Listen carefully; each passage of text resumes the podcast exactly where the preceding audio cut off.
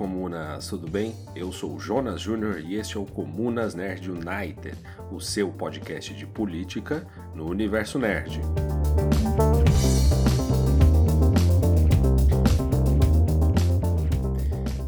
Pessoal, tudo beleza? Estamos aqui de volta para mais um episódio do Comunas Flash e nós vamos aqui dar continuidade no nosso debate sobre o tio Patinhas. Nunca rendeu tantos Comunas Flash como este episódio e ainda pode render mais. É, para vocês verem como o tio Patinhas é um personagem que rende debate no mundo político nerd, tá? Se você não escutou, eu recomendo escutar o episódio do tio Patinhas para que o debate fique um pouco mais completo para vocês, tá? mas também nada impede de vocês escutarem este Comunas Flash. No episódio do Tio Patinhas, nós falamos sobre o mito do Self-Made Man e foi citada a escritora Ayn Rand com seu livro Revolta de Atlas. Como ela é uma importante pilar no pensamento capitalista e liberal, resolvemos aqui trazer um pouco sobre o pensamento, fraquezas e falhas dos nossos inimigos. Sim, nossos inimigos. Então nós vamos falar aqui sobre Ayn Rand. Ayn Rand é uma escritora que nasceu na Rússia em 1905, mas devido à revolução sua família vai tentar a vida na Crimeia. Apesar de sua origem cristã, Ayn Rand se reconhece no futuro como ateia e se torna uma das bases da sua filosofia que é o objetivismo. Aquela defende a razão e a lógica como o único meio de adquirir conhecimento, apoia o egoísmo e o individualismo, criticando tudo ligado ao altruísmo, socialismo, coletivismo e etc. Ayn Rand acredita que o homem tinha que se libertar das amarras políticas e religiosas e que somente sozinho, com ideias egoístas, alcançaria a felicidade plena. Precisar do outro, para a filosofia dela, é um empecilho. Em 1926, ela parte para os Estados Unidos, país que ela se apaixona e nunca mais deixa passando a viver para lá por acreditar que ali ela havia encontrado uma residência para sua filosofia. Um livro dela, muito famoso até os dias de hoje, que é citado no episódio do Tio Patinhas e que inclusive eu li, é A Revolta de Atlas. A história é dividida em três livros, conta sobre a protagonista Dagny Taggart, vice-presidente operacional da Taggart Transcontinental, uma empresa ferroviária que tenta manter os negócios em um cenário político distópico em que o Estado controla tudo, toda a produção, funcionamento das empresas e os empresários ficam de mãos atadas. Dagny trava batalhas com seu irmão, James Taggart,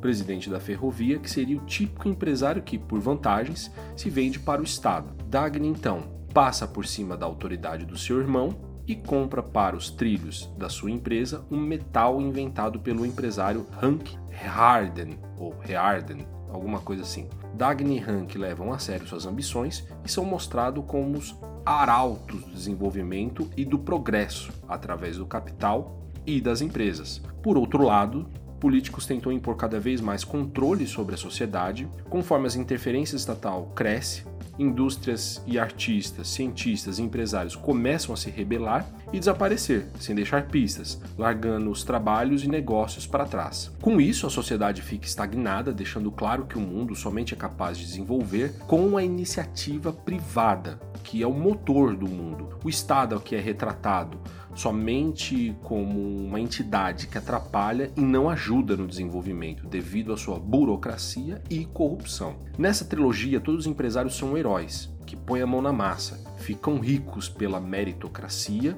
ou self-made men de sucesso. Todos os funcionários amam estes empresários e veem eles como heróis. Claro que no fim, o Estado e a sociedade não conseguem viver sem eles.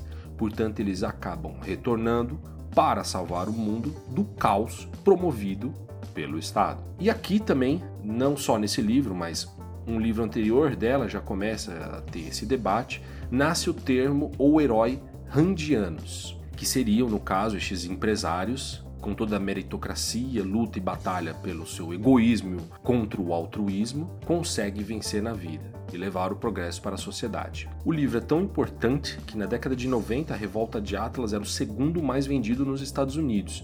Inspirou vários empresários do Vale do Silício que acreditavam em suas ideias. Dada esta introdução, quero aqui falar de um documentário que eu altamente recomendo que vocês vejam, que se chama Tudo Vigiado por Máquinas de Adorável Graça dividido em três partes, mas tendo sua primeira parte focada na escritora Ayn Rand. Produzido com apoio pela BBC por Adam Curtis, é uma densa e profunda viagem audiovisual e teorias e histórias que buscam entender e explicar a complexa relação homem-máquina, a vigilância onipresente dos computadores e o excesso de informação que estamos lidando diariamente. A primeira parte deste documentário, intitulada Amor e Poder, aborda as implicações da teoria do objetivismo de Ayn Rand, que propunha uma sociedade livre do altruísmo sobre o mercado financeiro norte-americano e também sobre os produtores de tecnologia do Vale do Silício. Essa primeira parte do documentário mostra como o casamento entre a teoria de Ayn Rand e a crença no poder das máquinas produziu a ilusão de uma sociedade que se autogovernava e se autorregulava com a ajuda de computadores. O documentário nos conta que surge um movimento na Califórnia inspirado por essas ideias que, se todos fossem conectados em um mundo web ou por máquinas, uma sociedade sem hierarquia poderia ser criada, de forma que cada desejo individual da sociedade faria o todo se movimentar em conjunto para o progresso. Desta forma, os políticos e fronteiras seriam removidas e o indivíduo seria responsável por esta nova sociedade. O poder passaria para o cidadão e uma nova consciência nasceria. Havia um grupo de pensadores e influenciadores que se formou junto a Ayn Rand e nele estava Alan Greenspan, que se chamava esse grupo de coletivo, igual aos Borgs de Star Trek. Perigoso, não é? Para debater as ideias e ler seu livro A Revolta de Atlas. Para quem não sabe, Alan Greenspan foi um dos homens poderosos estadunidenses que foi presidente do Sistema de Reserva Federal dos Estados Unidos durante o governo Clinton. Para Ayn Rand, o amor não é o que cada um faz para o outro, mas sim uma virtude. Você só ama quando tem interesses e que, inclusive, até relacionamento extraconjugal era racional, desde que sejam duas pessoas poderosas. Em resumo, não existe altruísmo no amor, somente virtude.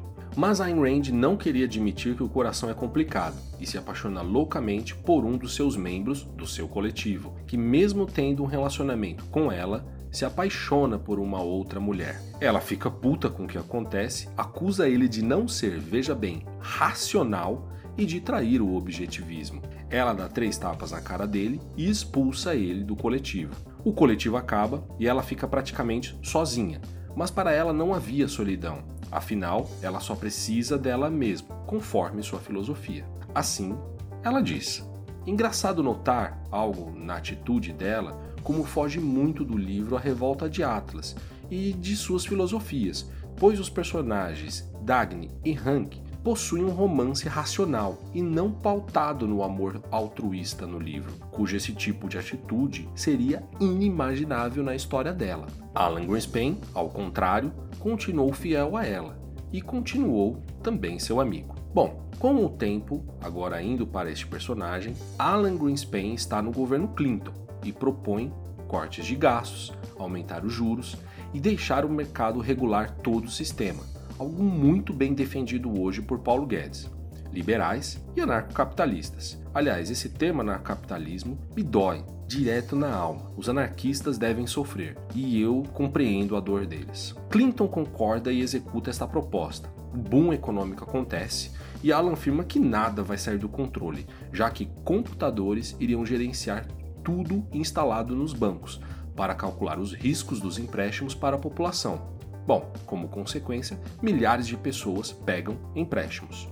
Mas Alan Greenspan notou que a produtividade deste novo modelo ultraliberal e randiano fez a indústria pouco crescer, mas em contrapartida, os lucros aumentavam muito, mas muito mais. Ele percebe que uma nova bolha está sendo criada. Então Alan e um grupo de liberais têm uma ideia cria um mercado especulativo na Ásia, especificamente na Coreia do Sul, Indonésia e Tailândia, conhecido como os tigres asiáticos, onde o mercado seria inundado de capital especulativo que traria poucos ganhos para os países e somente para um seleto grupo de pessoas. Um mercado desregulado e livre para especulação. Os Estados Unidos sabiam do risco de uma bolha imobiliária mas planejaram para que, caso isso ocorresse, todo o dinheiro seria retirado rapidamente. Bom, a bolha acontece e os tigres asiáticos quebram. O FMI empresta dinheiro para salvar os países que, no final, usam para pagar investidores dos Estados Unidos,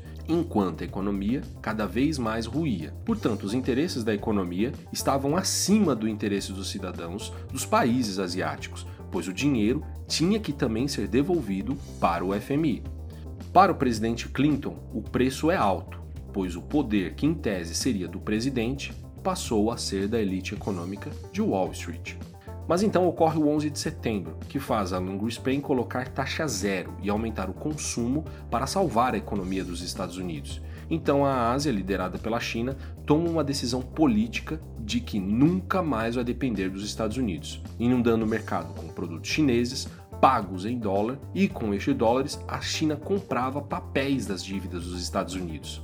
Com isso, uma larga quantidade de empréstimos foi liberada para a população, igual os Estados Unidos fizeram na Ásia, criando uma nova bolha imobiliária, só que agora dentro dos Estados Unidos. Os bancos usaram máquinas para gerenciar estes empréstimos, bancando riscos, até que em 2008 estoura a crise nos Estados Unidos, que se espalha pelo mundo. Todo o sonho de Alan Greenspan ruiu, que seria de criar um novo planeta, tudo gerido por máquinas e a estabilidade. Um mundo de fantasia especulativo porque prometeram um mundo estável, mas que no fim só criou o caos. E assim como na Ásia, todo o mercado financeiro foi pedir socorro para o Estado, que nem filho quando chora que apanhou na escola. E claro que o Estado socorreu, que nem o papai e a mamãe deles. Toda a proposta do grupo da Califórnia de criar uma nova democracia e economia e os heróis randianos que iriam salvar tudo, gerenciado por computadores, mostrou sua impotência. O que Alan Greenspan e Ayn Rand não entenderam é que a função da política é de controlar os desejos egoístas das pessoas, para que possa ter um maior equilíbrio na sociedade. Evidente que este modelo liberal, desbancado para uma bizarrice, talvez anarcocapitalista, continua vigente, e não é pelo motivo de que faz bem para a sociedade, mas sim para que os poderosos ficam muito, mas muito mais ricos. Percebam aqui nesse debate a contradição entre o que Ayn Rand pregava, além disso, que Alan Greenspan estava no grupo dela, pois acreditava nesses ideais, e como esse ideal não funcionou. Este ideal egoísta do grande empresário, o mercado ser desregulado e que a própria economia vai controlar tudo o que acontece. Vejam o que acontece atualmente no Brasil com o mercado completamente desregulado, por exemplo, na parte de alimentação. E toda política que foi destruída de alimentos no governo Bolsonaro, o que aconteceu? O preço dos alimentos estão nas alturas. E a fome e insegurança alimentar é algo que assombra nosso país. Sei que muitos de vocês vão ter preconceito de ler o livro dela, mas eu altamente recomendo a gente entender a cabeça dos nossos inimigos e opositores. Mas se você não quiser ler, recomendo novamente o que já disse aqui. Assista ao documentário Tudo Vigiado por Máquinas de Adorável Graça, que é evidente, vou deixar o link na descrição deste episódio. E claro, se você conheceu algum empresário que, como no livro da Ayn Rand A Revolta de Atlas, quando uma caldeira na fábrica está prestes a explodir arrancou seu paletó, tirou sua camisa, igual o Superman, foi para as caldeiras e, naquele calor insuportável, salvou a empresa de explodir, por favor, mande pra gente esses detalhes. Estou louco para conhecer este grande empresário randiando, assim apresentado por Ayn Rand. Eu ainda não vi.